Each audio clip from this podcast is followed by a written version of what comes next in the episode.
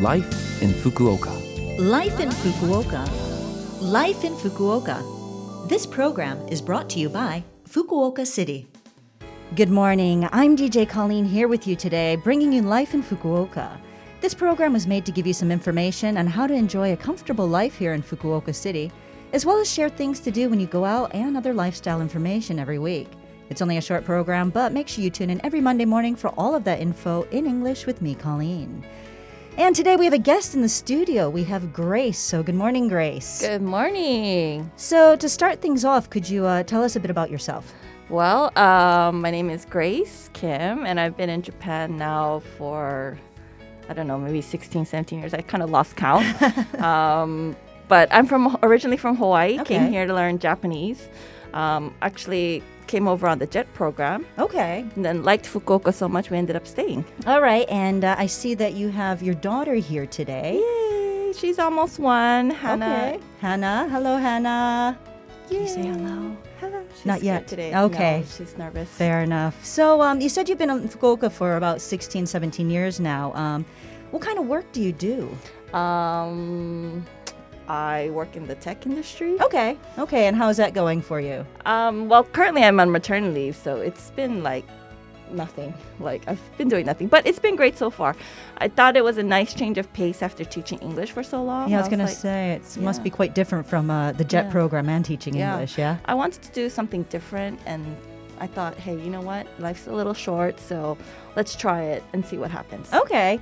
And um, so when you first came to Fukuoka, what was your impression? And obviously you liked it, so you've stayed, but what was your first impression of it? You know, my first impression, and I'm gonna sound real old, but you know, Google wasn't a real big thing back then. And I was like, when they said you're going to Fukuoka, I was like, Fukuoka, what's that? Where is that? I was like, oh my god, there's another island. Oh, shocker.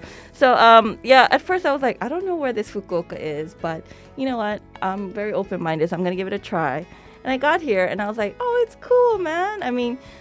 It's got a little bit of city, a little bit of nature, Yeah, you know. yeah. Um, a lot like Honolulu. There's, you know, the beach and the mountains and a city. So kind of felt right at home. Okay. And did you have any culture shock when you came over? Oh yeah, loads. So obviously in the JET program, I started working at a high school, and um, the first thing I noticed was, man, we had to change shoes a lot.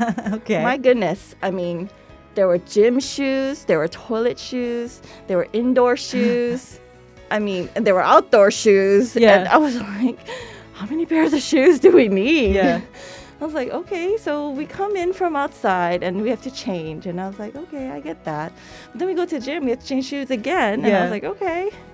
But we're going outside again, so we're going to change shoes. I was like, okay. so just about doing your head in with all the shoes. and, right. uh, so that was kind of a shocker. I was yeah. like, what's with all these shoes? In America, I mean, we wear one pair of shoes. Yeah. And we walk around all over, right? You Yeah. know? So I was like, okay, okay. And um, how about like with having your daughter um, in Japan? That must have been obviously, well, quite a new experience anyway, having a kid. Um, besides the whole language thing, I thought it was pretty awesome because here in Japan, they actually help you give birth. Like they give you money. Okay. Yes. And on top of that, um, I, w- I felt really fortunate because you got to stay in the hospital for at least a week. Okay. Whereas okay. in America, I think my friends say they kick you out uh, after about a day or two, two, or yeah. two days, maybe tops. Okay. Yeah, so I was like, hey, this is nice. And, you know, they were very helpful and oh, it just was a great experience. Okay, and uh, finally, any advice for people who are uh, coming to live in Fukuoka or living in Fukuoka and new to the place? Um, advice? I would, um, you know what, just get out there and enjoy it. And some things may rub you the wrong way, but just there's a lot of good there too. Just let it roll off your back. All Thicker right. skin you got, the more fun you're gonna have. All right, solid advice. I think uh, Hannah's kind of agreeing with that one there too. Yeah.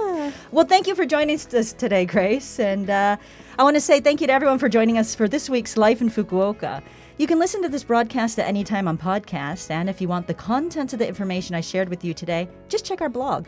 All you need to do is visit the Love FM website and find this program's page. And this week, I'll leave you with Over the Rainbow by Israel Kamakawiwo'ole, and that was actually Grace's choice because. Yay! Um, because I'm from Hawaii and I and Hannah and me haven't listened to the song. It's kind of like her lullaby, but we haven't got her sleeping quite well on it yet. All right, well, hopefully she'll sleep well tonight.